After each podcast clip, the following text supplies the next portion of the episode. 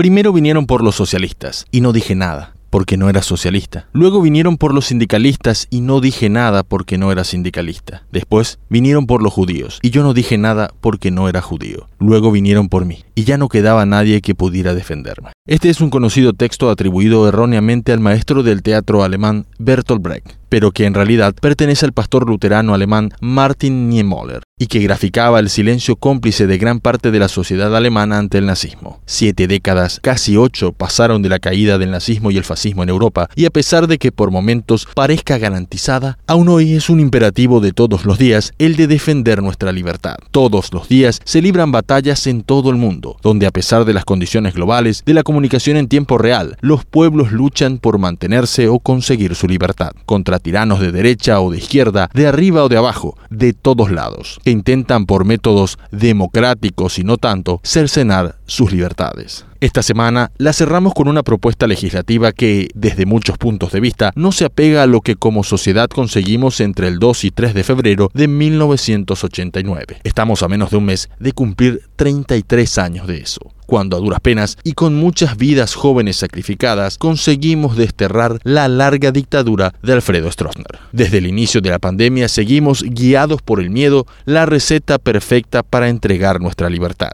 Alentados por nuestros políticos, expertos en la materia, le entregamos dinero, sin control y nuestros derechos más elementales, porque era imperativo entregar la libertad para salvar la vida. No soy antivacunas, al contrario, soy defensor de la ciencia, del progreso y del conocimiento. Sufrí como la inmensa mayoría de los paraguayos la pérdida de seres queridos y viví en carne propia la agresividad del virus maldito. No es un invento, no es un cuento, es real, mata. Pero también fui testigo de primera línea de cómo 16.000 paraguayos entregaron la libertad con la excusa de salvar la vida y murieron. Murieron sin poder gritar que los estaban usando más bien como una excusa para robar. La vacuna salva y los que están en contra, a pesar de que creo que están equivocados, tienen derecho a que sobre sus continentes físicos rija su voluntad. Una ley que obliga a los antivacuna a inmunizarse quizás pueda lograr forzarlos a recibir la dosis, pero no creo ni remotamente que solucione el problema de fondo. Y lo que es peor, constituirá un paso más en el checklist de instrucciones para entregar nuestra libertad.